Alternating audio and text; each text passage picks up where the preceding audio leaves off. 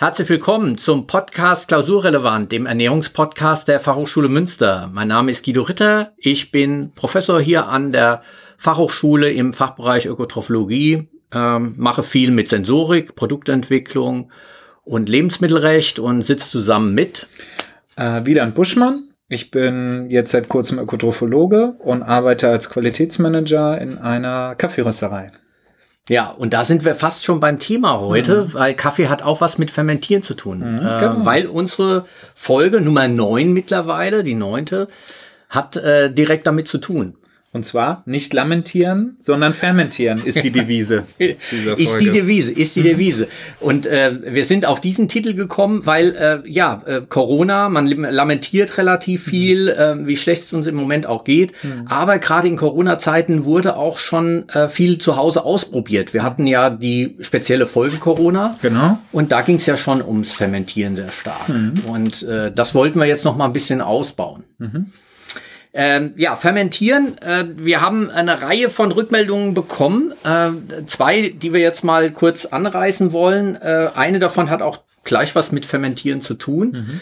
Äh, ich starte mal mit äh, Kerstin aus Österreich, äh, die uns geschrieben hat und doch noch ein bisschen mehr und, und was etwas genaueres wissen wollte über unser Rezept des veganen Bacon. Die mhm. also einen Workshop jetzt vorhat und wollte noch mal genauer wissen, wie man den herstellt. Ähm, das scheint wohl auch ganz gut zu funktionieren. Wir haben ihr das Rezept rübergeschickt. Ähm, ja, viel Spaß. Wir sind mal sehr gespannt. Sie wird uns wohl hoffentlich eine Rückmeldung geben, wie der Workshop dann gelaufen ist. Äh, eine sehr äh, coole Sache.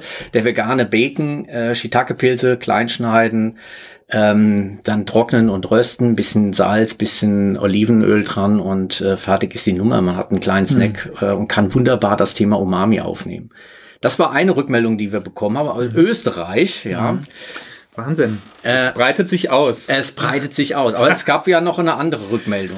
Genau. Äh, Bastian hat uns geschrieben. Er ist ein Alumni, auch von unserem Fachbereich. Mhm. Hat hier studiert und arbeitet jetzt am Berufskolleg. Mhm. Und ähm, er fand den Podcast gut. Er hat sich gefreut, dass es endlich mal einen ernährungswissenschaftlichen Podcast äh, gibt in der, in der Landschaft.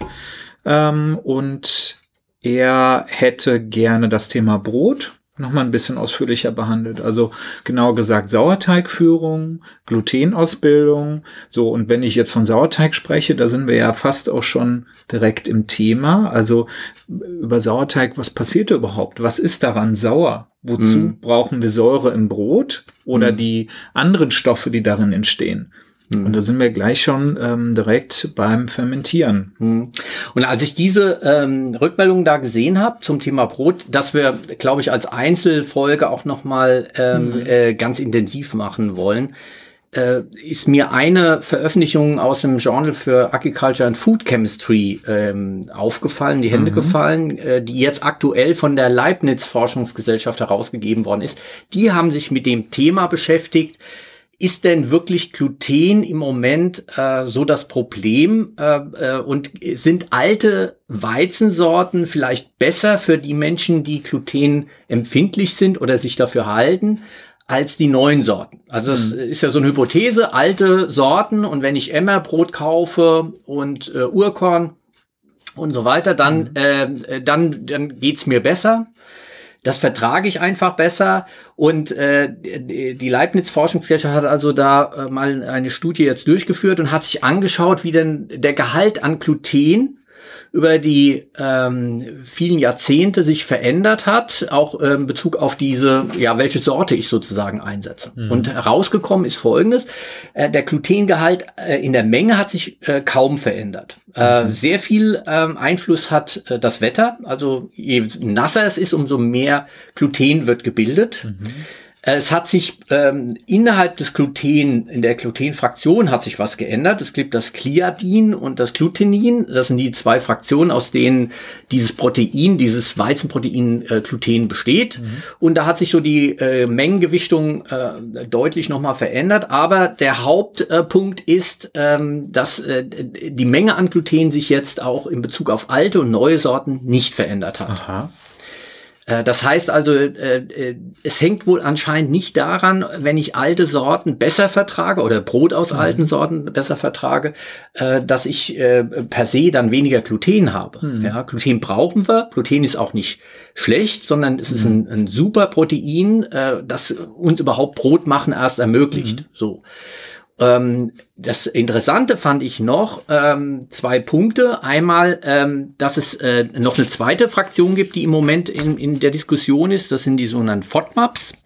Das sind die fermentierbare Oligo- und die und Monosaccharide. Also das sind ein, gar nicht, hat nichts mit dem Protein zu tun, auch nichts mit Gluten, sondern es sind sozusagen Ballaststoffe, die, ähm, wo manche Menschen tatsächlich etwas äh, unverträglich darauf reagieren. Mhm.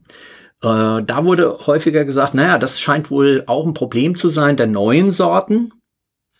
Auch da kam jetzt bei dieser Studie raus, nein, die Menge macht es an der Stelle auch nicht. Das war für mich überraschend, weil ich dachte auch, hm. das sind's. Was war aber jetzt der Punkt, weshalb wir alte Brotsorten oder alte Weizensorten besser vertragen?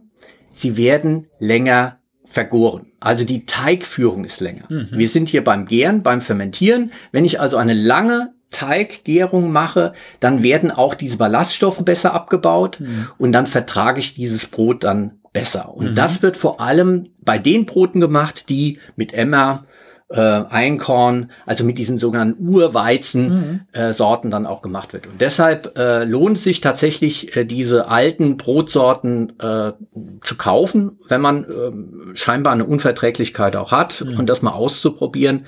Es hängt aber nicht an der Menge der Inhaltsstoffe, sondern an der Technologie, an der Art der Fermentation. Mhm. Fand ich sehr spannend, weil es genau zu dem zu der Frage von dem äh, Bastian passt. Äh, ja. Was was äh, spielt Gluten im Moment für eine Rolle bei uns und gerade im Bereich von Brot. Das werden wir aber noch mal in einer anderen Folge sehr deutlich mhm. und sehr mehr noch ausbauen. Äh, hier jetzt nur mal so angerissen, weil es gerade aktuell äh, ja. 2020 gerade veröffentlicht worden ist.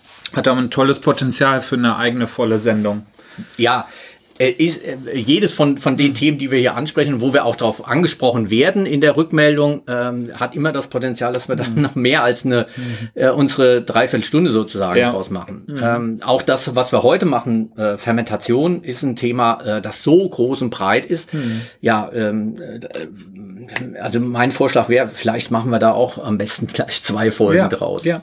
Ja. Ich glaube, dass das wäre auch sehr interessant, weil äh, wir so wahnsinnig viele Facetten haben. Wir haben erstens mal verschiedene Arten von Fermentation oder mhm. von Gärungen, Milchsäuregärung, Essigsäuregärung. Ähm, dann haben wir verschiedene Produkte, die entstehen, Ethanol, ähm, äh, Milchsäure, Essigsäure, weitere Produkte.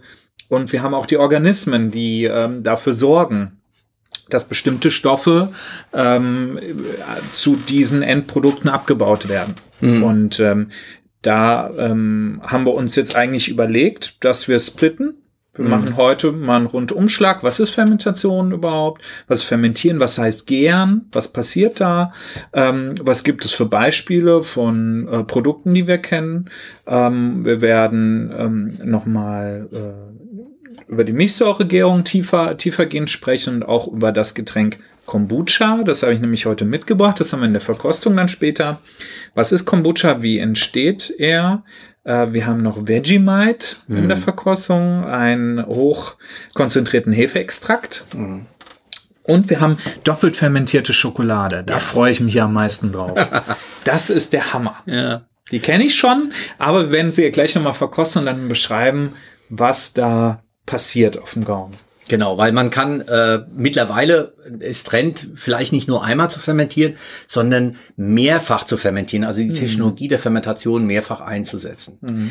Wenn wir über Fermentation sprechen und äh, landläufig wird damit alles, was mit Gärung zu tun hat, äh, verstanden, ähm, äh, müssen wir vielleicht noch mal genau hingucken. Wissenschaftlich ist Fermentation eigentlich nur die sogenannte anaerobe Gärung. Mhm. Das heißt also unter Ausschluss von Sauerstoff dass Sauerstoff gar keine Rolle spielt.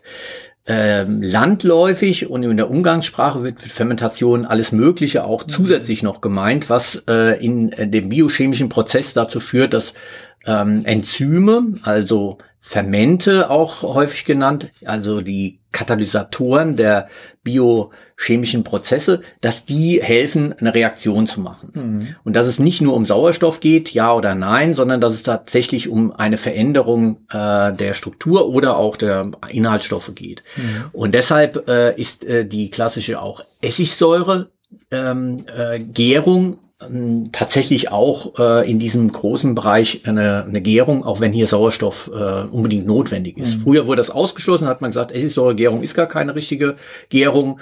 Ja, das hat was ist was anderes, äh, ein oxidativer Prozess. Äh, heute sagt man, das gehört mit dazu. Mhm. Also klassisch alles, was wir in der Bio Technologie oder in der Biochemie anwenden, was mit Mikrobiell ähm, ähm, zu tun hat, also mit äh, Mikroorganismen oder was auch mit Enzymen zu tun hat. Ähm, das äh, wird unter dem äh, allgemeinen Begriff Fermentation gefasst und das ist eine der uralten Technologien. Mhm. Ja, also die Menschheit ist damit aufgewachsen, weil die, hm. die äh, Natur von sich aus diesen Prozess schon einleitet. Da muss man hm. also gar keine Erfindung dazu machen, mhm. sondern die Natur fängt an, ähm, Abbauprozesse zu starten, wo Enzyme eine Rolle spielen. Mhm. Also wenn Früchte überreif werden, dann fangen sie einfach an, gärig zu werden.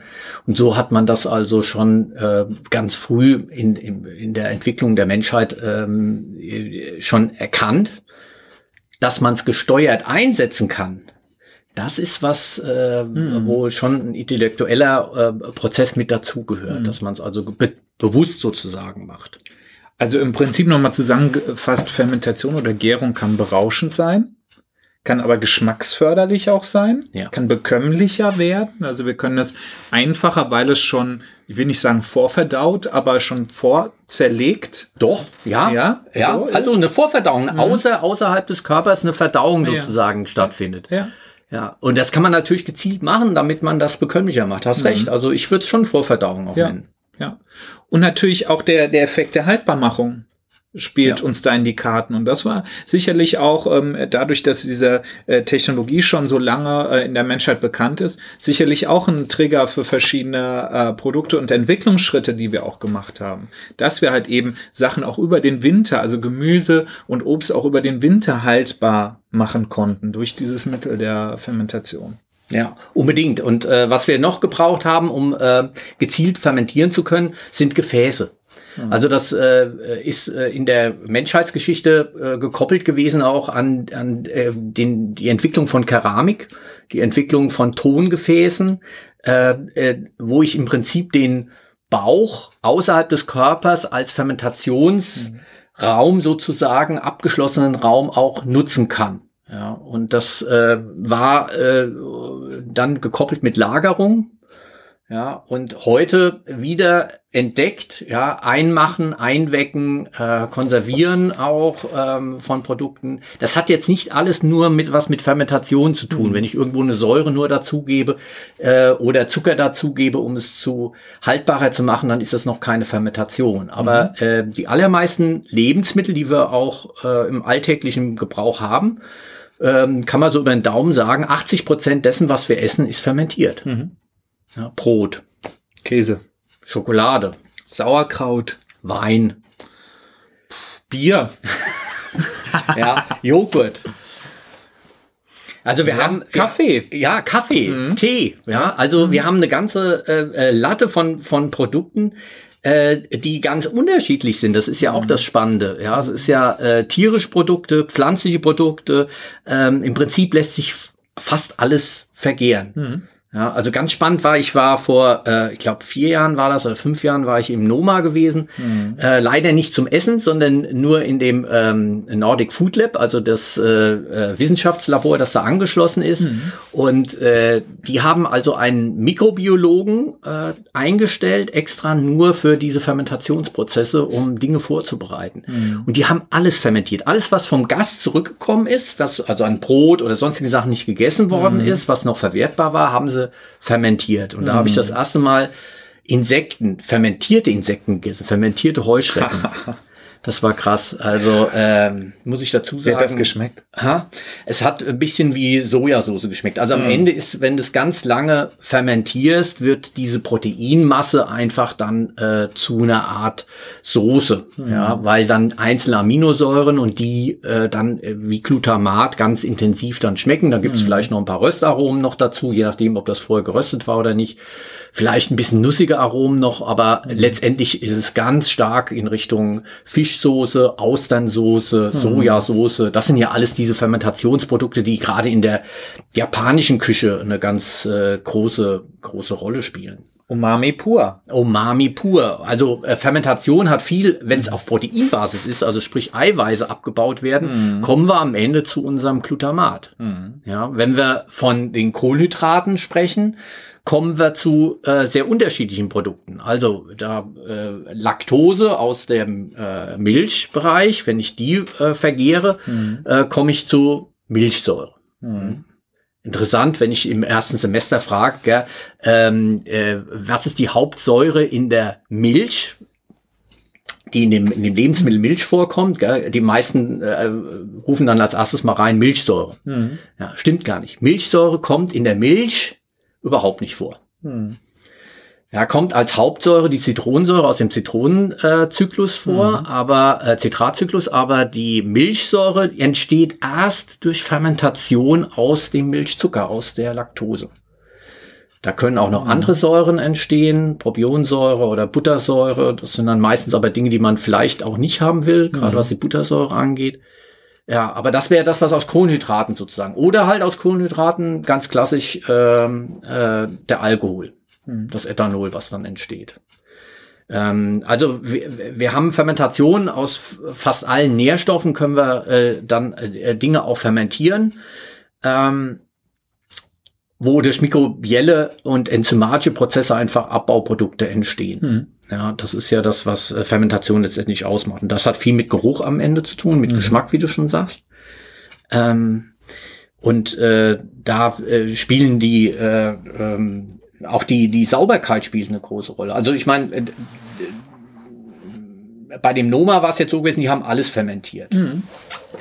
Und, und da ist es ja manchmal sogar förderlich. Ähm, das hat auch René Rezepi, der, der äh, Chefkoch ja. vom Noma, in seinem Buch The Art of Fermentation beschrieben. Und zwar äh, werden die Produkte meistens mit Schale fermentiert und auch nur rudimentär gewaschen. Also natürlich äh, ähm, Erde oder, oder äh, ne, Düngerückstände und sowas werden abgewaschen, aber die Schale verbleibt und auch man möchte gerne die Bakterien, die auf der Schale meistens zu finden sind, auch nutzen, um die, ähm, um die Fermentation noch ein bisschen individueller zu gestalten. Mhm. So, ne? Weil ja, auf der Außenschale ähm, alle Mikroorganismen aus der Umwelt erstmal drauf sind. Mhm. So. Und äh, dann bekomme ich eine sogenannte Spontanvergärung. Mhm. Äh, im, Im Lebensmittelverarbeitungsbereich spricht man von der einen Seite von der Spontanvergärung. Das ist das, was, was du beschreibst. Es mhm. ist draußen auf der Hülle drauf und kommt dadurch in den Prozess rein und fängt an, äh, sich durchzusetzen und zu vermehren mhm. und äh, zu fermentieren. Und das andere ist dann die Starterkulturzugabe, Reinzucht Hefen, mhm. Reinzucht Bakterien, wo ich also mhm. genau weiß, was ich dazugebe. Und äh, das ist sehr kontrolliert, sehr gesteuert, aber führt äh, in der Regel zu ja nicht besonders individueller Geschmacksvielfalt. Mhm. Äh, früher hat man gesagt, ich kann ähm, in einem Weingut, im Wein, im Weingeschmack sozusagen, also die Farbe der Gummistiefel des äh, Winzers sozusagen erkennen. weil jeder Wein wirklich anders ist und jeder Weinkeller mhm. seinen eigenen, ähm, seine eigenen äh, Hefen äh, und, und, und äh, Bakterien sozusagen mhm. kultiviert hat. Aber es ist natürlich auch immer eine Glückssache mit der Spontanvergärung. Ich habe zum Beispiel, den hatte ich mal von dir, einen spontan vergorenen Weißwein gehabt. Mhm. Ich weiß nicht, was, ein Grauburgunder war es, mhm. glaube ich. Und das ist kein Mainstream-Geschmack. Mhm. So, weil es halt eben also man kommt da schnell in die Sache, dass man vielleicht denkt, oh, das, das funktioniert unkontrolliert, weil ich, ich gebe ja nicht kontrolliert eine gewisse Menge an Bakterien zu als Starterkultur, sondern ich nehme das, was eben auf der Schale der Traube dann eben drauf ist. Und dann kann ich auch ein Ergebnis haben, was sehr, vielleicht sehr streng ist, sehr herb, ähm, viele Gerbstoffe enthält, ähm, viel Säure enthält so die man normalerweise aus einem äh, kontrolliert fermentierten Wein oder gegorenen Wein nicht so kennt. Nee, das ist dann, äh, ja, äh, äh der Kompromiss, den man eingeht oder das mhm. Risiko, das man eingeht. Mhm. Also Gärung hat immer ein Risiko und gerade Spontanvergärung. Einmal was den Geschmack eingeht, weil Nebenprodukte auch entstehen können, die man ja interessant finden kann. Manche mhm. sagen aber, das ist mir zu eigenwillig, ja. Mhm. Also dass ich wirklich jeden Winzer einen eigenen Geschmack und ich mich an den Wein gewöhnen muss. Mhm. Ähm, das ist das, was dann passiert bei Spontanvergärung. Äh, es ist auch ein Risiko, was äh, die Sicherheit angeht. Es können auch sich Mikroorganismen vielleicht mal durchsetzen, die äh, nicht äh, gesund sind für uns. Mhm. Ja, also das äh, deshalb ist die in dem heutigen Qualitätsmanagement-Bereich, ja, wo du ja jetzt mhm. äh, äh, fest etabliert bist, also da äh, ist es natürlich üblich, dass man sagt, okay, ich brauche eine Standardisierung, ich brauche einen festen Geschmack, eine feste äh, Kontrollgröße mhm. auch und muss auch die Mikroorganismen äh, im Griff behalten, damit da kein Risiko passiert, mhm. was die Sicherheit auch mhm. angeht führt dann zu Produkten, die immer wieder gleich gut schmecken, mhm. aber nicht mehr diese Individualität an auch haben. Mhm. Zum Beispiel ist es, ähm, das ist bei den Rezepturen vom Noma oder von René, René Rezepi so, dass zu, wenn man Gemüse fermentiert, man da teilweise mit einer Lake arbeitet oder mit einer Salzlake und man immer eigentlich äh, so über den Daumen gepeilt zwei Prozent von dem Ge Gewicht des zu fermentierten Guts Salz hinzugibt. Mhm. Und das ja in erster Linie erstmal nichts mit der Fermentation an und für sich zu tun hat, aber dafür sorgt, dass wir ein salzigeres Milieu haben, wo äh, verschiedene pathogene Keime zum Beispiel äh, Clostridium botulinum nicht ähm, wachsen kann oder das Wachstum gehemmt wird. Um damit halt auch die Haltbarmachung zu verbessern und eben diese, ähm, diese schlechten Keime, Verderbniskeime da nicht mit drin. Genau, also hat was so. mit Verderbnis zu tun. Mhm. Man hat aber auch gemerkt, äh, interessant ist also im, im Käsebereich, ähm, da würde ich gerne zwei Dinge noch. Äh, das eine ist äh, die Lochbildung im Emmentaler. Mhm. Ja, hat über die letzten äh, 20 Jahre deutlich abgenommen und hat zu einem ähm, ja, Qualitätsverlust geführt, weil plötzlich keine Löcher mehr im Emmentaler drin waren. Mhm. Und man hat überlegt, wo kommt das her? Warum sind die Löcher nicht mehr im Emmentaler drin? Mhm. Und am Ende kam raus, dass man zu sauber gearbeitet hat. dass die Mikroorganismen keine ähm, äh, dass es also gefehlt hat sozusagen, dass äh, mit Holz gearbeitet worden ist, wo mhm. also ähm, äh, äh Kristallisationskeime auch, äh, wie leichte kleine Heupartikel oder sowas mhm. in die Milch mit reingekommen sind und äh, an denen sich dann sozusagen der das Loch, also die Gasbildung, dann äh, bilden konnte mhm. überhaupt erstmal. Mhm. So und ähm, deshalb äh, Sauberkeit, äh, um dann äh, gezielt Starterkulturen reinzubringen, ergibt eine gute Qualität, mhm. aber äh, es fehlt häufig dann äh, ja auch hier wieder äh, vielleicht Beiprodukte oder Dinge, an die man noch zusätzlich denken muss. Mhm. Ein zweites Beispiel im äh, äh, gerade im Käsebereich Rohmilchkäse.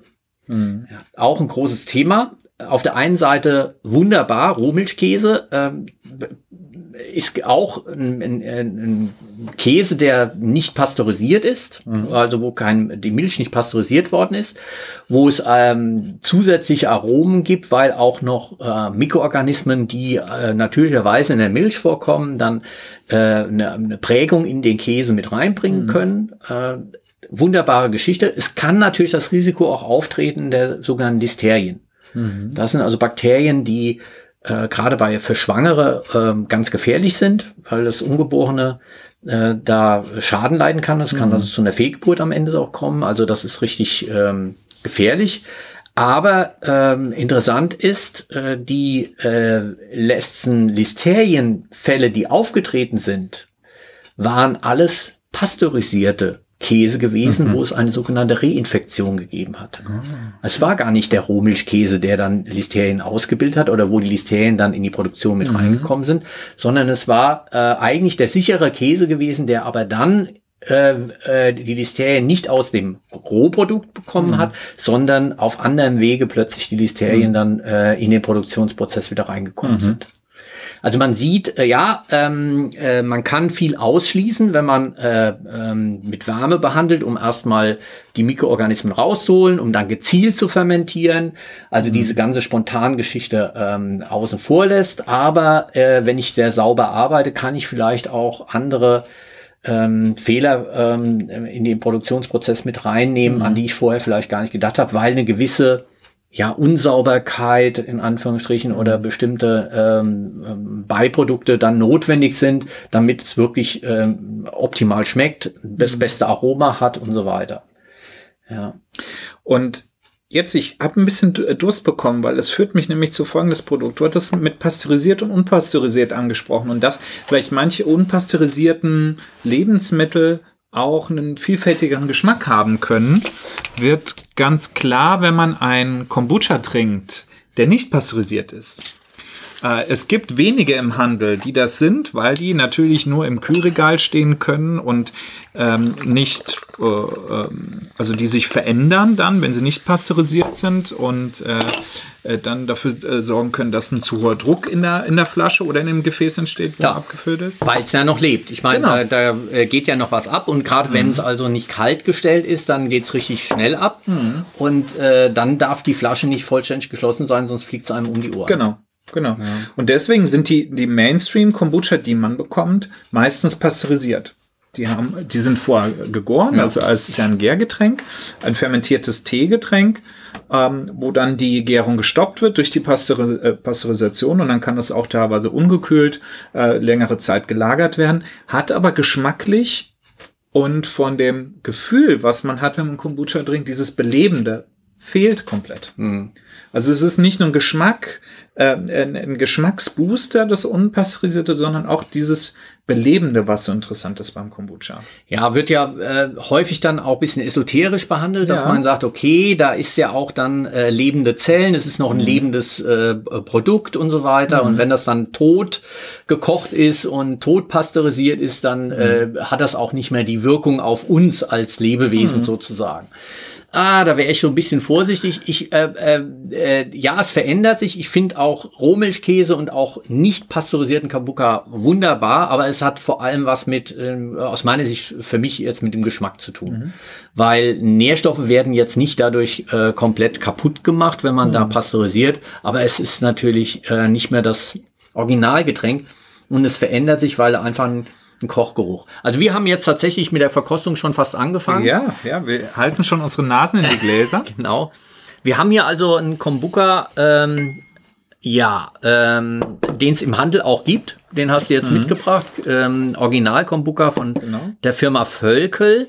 Ähm, auf der Basis äh, grüner Tee, äh, Kräuter mhm. und ja, also ähm, hat also einen Kräuterauszug mit drin, grüner Tee, schwarzer Tee, Mateblätter, ja, Lindenblüten, die Zitrone, Zitronenduft. Zitronenmelisse. Ja, in irgendeiner Form hat also das noch.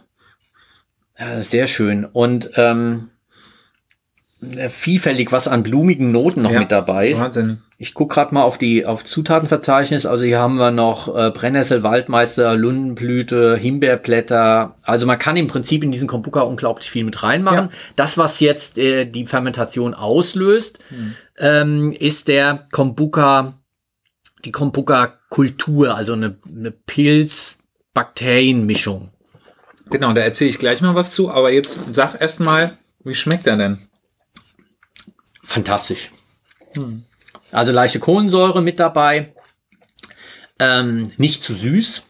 Ja, es hat ein bisschen eine Süße und das mhm. verändert sich ja auch, weil die Süße wird ja auch umgewandelt. Mhm. Es ist leicht spritzig, also ähm, wir werden immer äh, bei diesen Getränken auch einen ganz kleinen Anteil an, ähm, an Alkohol mit drin haben. Ja. Hier steht also Unter auch drin. 0,5 Volumen. Wird hier noch draufgeschrieben, mhm. kleiner 0,5 Volumenprozent Alkohol. Also es ist kein alkoholfreies Getränk. Ja. Also für die Leute, die mit Alkohol äh, Probleme haben, äh, dürfen also bei diesen ganzen vergorenen Getränken mhm. äh, müssen sie äh, Acht geben, äh, ja weil auch diese kleine 0,5 Volumenprozent kann bei denen schon reichen, aber es ist noch ähm, ähm, unterhalb dessen, dass wir von, von alkoholisch sprechen. Mhm. Also es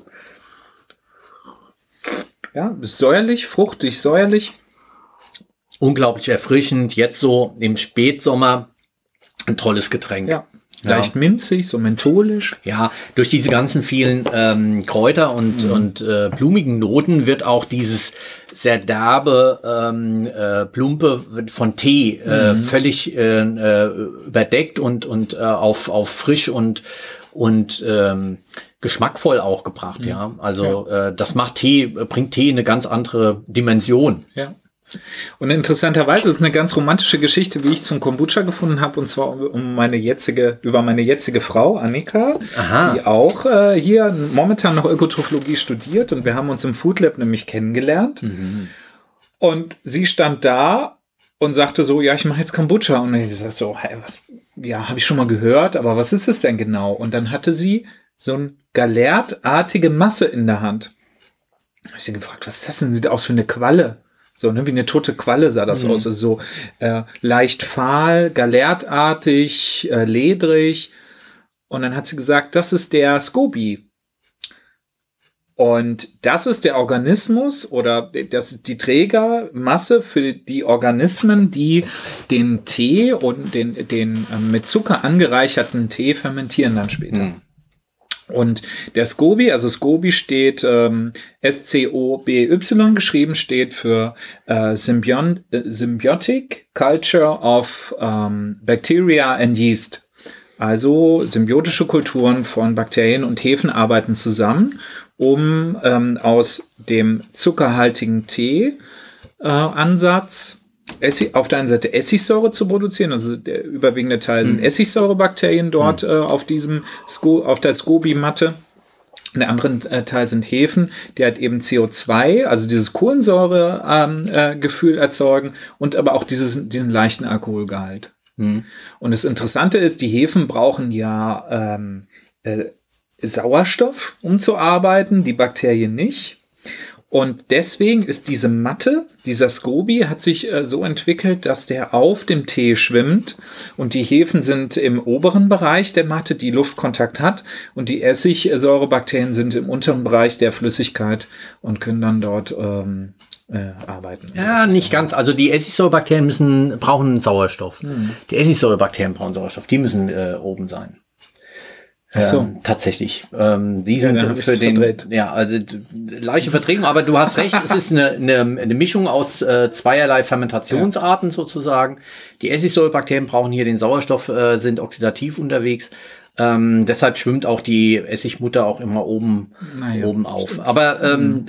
äh, die, das Spannende an dieser Geschichte ist ja ähm, diese, diese Mischung aus zwei Fermentationsarten, mhm. die hier ähm, ja, symbiotisch sozusagen mhm. miteinander wirken. Und das ist das Tolle bei diesem Produkt, was dann äh, sowohl saure Komponenten mit reinbringt, leicht alkoholische Komponenten, mhm. wobei die hier nicht im Vordergrund stehen. Das ist das, was die Hefen dann machen, als auch dann, wenn so Milchsäurebakterien und so weiter noch mit äh, drin sind, dann auch ähm, andere Säuren noch mit reinbringen, die etwas ähm, weicher dann auch wirken.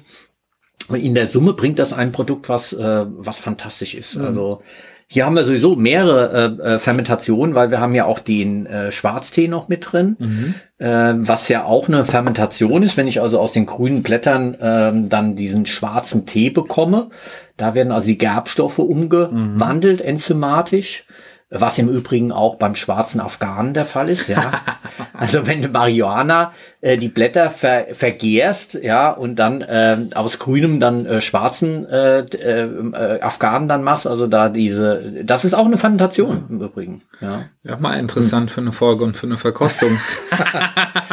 naja wenn es mal legal ist, ja, vielleicht ja. ist das dann mal eine Möglichkeit. Jetzt ja. erstmal, äh, das ist also ein Produkt, vielen Dank. Das mhm. hast du äh, äh, toll, dass das so schon zu kaufen ist. Also mhm. ich meine, das war ja lange Zeit, ähm, äh, Kombuka war was gewesen, was man zu Hause vielleicht machen konnte, mhm. aber ähm, käuflich gar nicht so zu erwerben war. Und mhm. heute kann man es kaufen. Und dieser leichte Essigsäureton, der da auch immer mitschwingt, ähm, sehr gedämpft, aber macht eher frisch und äh, interessant. Ja. Ähm, und äh, also das ist ein tolles Produkt. Und nur kurz noch schön ist, wenn man es selber macht, dann ähm, je länger man fermentiert, desto größer wird das Gobi. Also es baut sich mehr Biomasse auf. Ja. Und man kann den dann auch teilen und verschenken, zum ja. Beispiel an Freunde. Das ist fast so wie wahrscheinlich eher in deiner Generation der Hermann. Ja. Der Sauerkuchen, Sauerteigkuchen. Genau. So. Also es ist äh, nicht weit weg vom Sauerteig, was wir hier haben, ähm, aber ähm, äh, angepasst sozusagen an diese Materie Tee auch. Ähm, es gibt ja auch Teepilze. Mhm. Ja. Räubusch ist äh, so eine Teesorte, die äh, mit einem Teepilz fermentiert worden ist, mhm. wo nicht nur ähm, die Enzyme des Tees sozusagen äh, selbst dazu geführt haben, dass eine Veränderung von grün nach äh, braun oder schwarz dann am Ende passiert, sondern wo Mikroorganismen als Pilze noch mit draufgekommen sind. Und ich weiß gar nicht, ob es das im Kaffeebereich auch gibt. Also äh, Kaffeepilze. Ich weiß nur, dass also Kaffeesatz unglaublich schnell äh, verdirbt und, und genau. schimmlig wird. Genau. Nee, man hat, wenn dann auf dem Kaffee eher ähm, ähm, pathogene Schimmelpilze, die auch Mykotoxine bilden können. Das kann ein Problem sein. Ja. Aber förderliche Pilze, also was, was sehr gut geht, ist aus Kaffee äh, Extrakt und auch aus dem Brüt kann man einen Extrakt herstellen und das fermentieren mit Kombucha wiederum. Da haben wir dann auch fast doppelt und dreifach und vierfach Fermentation, wenn ja. man es genau ja. nimmt. Ähm, das geht. Oder man kann sogar einen Kefir damit herstellen, mit Wasserkefirkulturen. Da hat man dann überwiegend äh, Hefen, da hat man mehr Alkohol, der mhm. entsteht und mehr CO2, das entsteht. Und dann kriegt man damit fast ein Guinness-artiges äh, Getränk hin, was sehr tief dunkel ist und eine schöne Schaumbildung hat zum Beispiel. Ja, wunderbar. Also wir sehen, dass äh, mit Fermentation äh, eine Vielfalt möglich ist. Mhm. Und das macht das im Moment so spannend, auch so spannend als Trendprodukt. Mhm zum einen mal das wieder zu entdecken, zu Hause selbst zu machen, weil es äh, dazu auch führt, dass entweder Alkohol oder Säuren auch häufig entstehen, was mhm. dann äh, ja einfach die Lagerung verbessert äh, und man über längere Zeit das Produkt aufbewahren kann. Oder aber, weil es einfach eine Vielfalt gibt an äh, neuen mhm. Aromen und Geschmack. Und da haben wir noch zwei Produkte, die wir heute noch verkosten wollen. Ja. Das eine ist, äh, ich würde erst mit dem Würzigen anfangen. Ja. Äh, wir haben tatsächlich ein schönes Projekt ähm, wieder aus, der, ähm, äh, aus dem Kühlschrank hervorgezaubert. Uh, unser MISO-Projekt mit zwei Studentinnen, die das uh, im November 2018 begonnen haben. Mhm. Boah, also das ist jetzt alles schon ein bisschen länger her. Mhm. Und äh, die haben also äh, äh, Miso angesetzt und der, die Aufgabe war, regionales Miso zu machen. Mhm. Also Miso ist ein, eine, eine Würzpaste, äh, die in Japan viel aus Weizen und Soja hergestellt mhm. wird. Und wir haben gesagt, okay, können wir das nicht mit ähm, etwas anderen Ar äh, ähm, äh, Rohstoffen machen, die wir auch mhm. bei uns jetzt hier regional verfügbar haben. Mhm. Und das eine ist jetzt ein Linsen ähm, Miso mhm. auf Linsenbasis und das andere Walnüsse. Mhm. Hier sind also Schön. Walnüsse äh, mit einem äh, Kochi-Pilz. Ähm, mhm. äh, das ähm, äh, muss ich jetzt gerade mal überlegen. Kochi ist also auch ähm, äh, Bakterien oder ein Pilz. Mm, also es sind. Ich meine, das ist ein Pilz. Ein Pilz, ja, die Kochi-Pilze. Klar, ist ein Hefen. Also es mhm. muss ja äh, so und äh, hier haben wir jetzt ähm, äh, der auch äh, äh, genutzt wird, um äh, Reiswein herzustellen ähm, und, und andere Produkte. Aber man kann auch äh, mit dem Kochi hier äh, Proteine, also sprich äh, die Basis von Linsen oder äh, sogar äh, Nüsse äh, dann auch mhm. fermentieren. Und mhm. das Ganze wurde also über äh, ganz lange Zeit, das heißt also fast jetzt anderthalb Jahre mhm. äh, fermentiert, lag also weit hinten mhm. bei uns in der Kühlzelle unten drin. Albrecht ähm, aus dem Labor meinte, mhm. kann man das überhaupt noch probieren? Wir haben es letzte Woche probiert und mhm. äh, es ist fantastisch geworden. Und äh, deshalb also für dich was äh, zum Probieren. Ja. Ich habe es schon probiert. Ähm, Fang am besten mal mit der Linse an. Ja, man, man sieht auch schon, die beiden unterscheiden sich auch in der, in der Textur. Also Linse ist irgendwie so flüssig, äh, also äh, dickflüssig glänzend. Genau. Und das Walnuss-Miso ist sehr körnig. Ja, äh, braun ähm, äh, und hat also so wie Linsensuppe so so bisschen die Konsistenz Boah, fast. Riecht aber wahnsinnig intensiv. Wahnsinnig intensiv, oder? Hat also ein, ein, gleich eine ganze Menge an mhm. Aroma schon mit dabei und zwar in Richtung Maggi. Ja. Also, aber in äh, sehr, also mir läuft schon das Wasser im Mund zusammen, also mhm. ganz viel ist natürlich noch viel Salz mit dabei. Aber vom Geschmack her Hammer, oder? Irre. Ich finde es ja auch fast ein bisschen astringierend. Ich weiß nicht, ob du das auch hast. Hat alles. Mhm. Astringierend, Säure, viel Salz natürlich, mhm. weil es als Würzsoße braucht es das natürlich auch. Gehört sich so. Mhm. Aber der Geschmack ist natürlich unglaublich. Also mhm. ähm, äh, unglaublich intensiv, lang anhaltend, ähm, aromatisch noch mhm. und alles in Richtung würzig, umami, peng. Aber die Linse ist auch immer noch zu erkennen. Das finde ja. ich sehr schön. Ja, so. und das ist das Schöne mhm. ähm, an dieser Art von Produkt, ähm, äh, dass äh, die Basis, die, der Rohstoff noch erkennbar ist. Mhm. Wir haben also die äh, Linsenhäutchen noch so ein bisschen als äh, knackig so zwischen äh, den Zähnen. Also es ist auch von der Textur her mhm. jetzt nicht nur irgend so eine Brühe oder sowas, sondern ist tatsächlich eine Paste, mhm. äh, die etwas flüssiger ist. Das Ganze haben wir dann hier nochmal mal als zweites Produkt mit ähm, reiner Walnuss. Und hier haben wir mhm. schon sehr ähm, spröde, krümelige äh, äh, Textur. Riecht auch sehr walnussartig mit so einem leichten Sojasaucen-Touch vielleicht. Genau. Und da ist keine Sojasauce jetzt da dran gekommen, sondern dieser Geschmack kommt nur aus der Fermentation über die ganze lange Zeit. Das ist ein sehr braunes, bröseliges Produkt. Mhm. Man kann auch noch diese körnige Note von Walnüssen auch erkennen und dann auch wieder unglaublich viel mhm. Geschmack. Leichtige, fruchtige Noten auch irgendwie ja, dabei. Mhm. Ja, herrlich. Mhm. Also es hat, es hat eine Vielfalt an Aroma, was das dann nochmal bringt. Mhm. Ja, und ganz anders als auf Linsenbasis, jetzt auf Walnussbasis, ja. sowohl was die Textur angeht, als auch diese Aromatik, die das bin. Also ich bin ja, ganz ja. begeistert. Ja. Und da versuchen wir jetzt Pralinen draus zu machen. Mhm. Das einzuarbeiten mit Schokolade. Ja. Und da wären wir Super. auch schon bei unserem dritten Produkt, das wir heute oh, noch verkosten. Äh, die sogenannte doppelt fermentierte äh, Schokolade. Ist von der Firma Valrona, die kenne ich auch aus meiner Ausbildung noch. Die machen sehr hochwertige Schokoladen und Kuvertüren. Hm. Für den Konditorbereich, aber auch ähm, Patissiers, Chocolatiers nutzen die für ihre Produkte. Ja. Und die ist jetzt 55-prozentig äh, prozentiger Kakaoanteil aus Brasilien. Mhm. Itakuya heißt sie.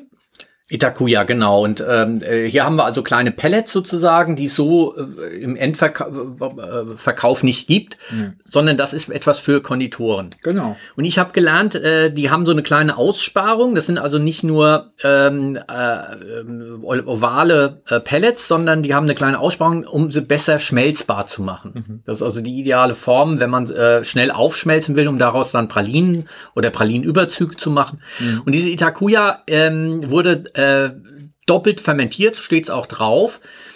Äh, und das Besondere ist, also die erste Fermentation, jede Kakaobohne, die vorher violett oder, oder weißlich-violett auch mhm. ist, wird ja dann braun. Mhm. Und wird braun, ähnlich wie also ein ähm, Teeblatt äh, dann äh, schwarzer Tee wird, wird also hier die Bräune kommt äh, durch die Fermentation, durch Enzyme, dass die Gerbstoffe, die Bitterstoffe äh, sich umwandeln, mhm. äh, farblich umwandeln, aber auch geschmacklich umwandeln. Ja, vorher sehr astringierend, also sprich, also man ähm, alles zieht sich zu, mhm. wird aus diesen Gerbstoffen etwas Bitteres, was dann angenehm sich mit Süße verbinden mhm. lässt.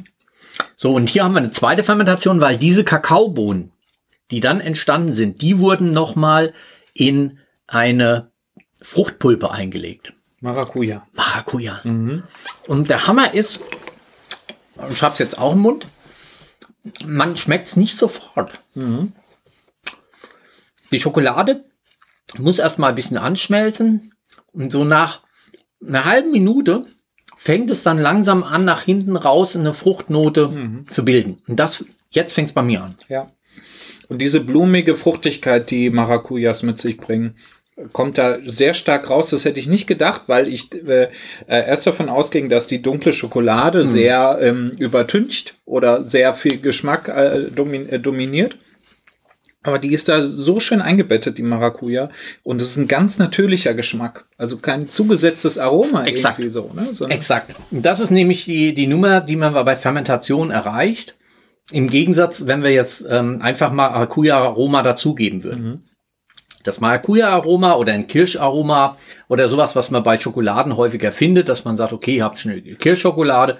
Ich finde das mittlerweile langweilig, weil du hast eine sehr künstlichen Note oben sofort da und übertönt im Prinzip alles und ist nicht mhm. eingebunden. Mhm. Durch Fermentation kannst du erreichen, dass diese Aromanoten in ähm, das Produkt eingebunden sind und langsam sich entwickeln und mhm. äh, geborgen sind in diesen Geschmack von Bitterkeit, von Schokoladigkeit, von mhm. Kakao.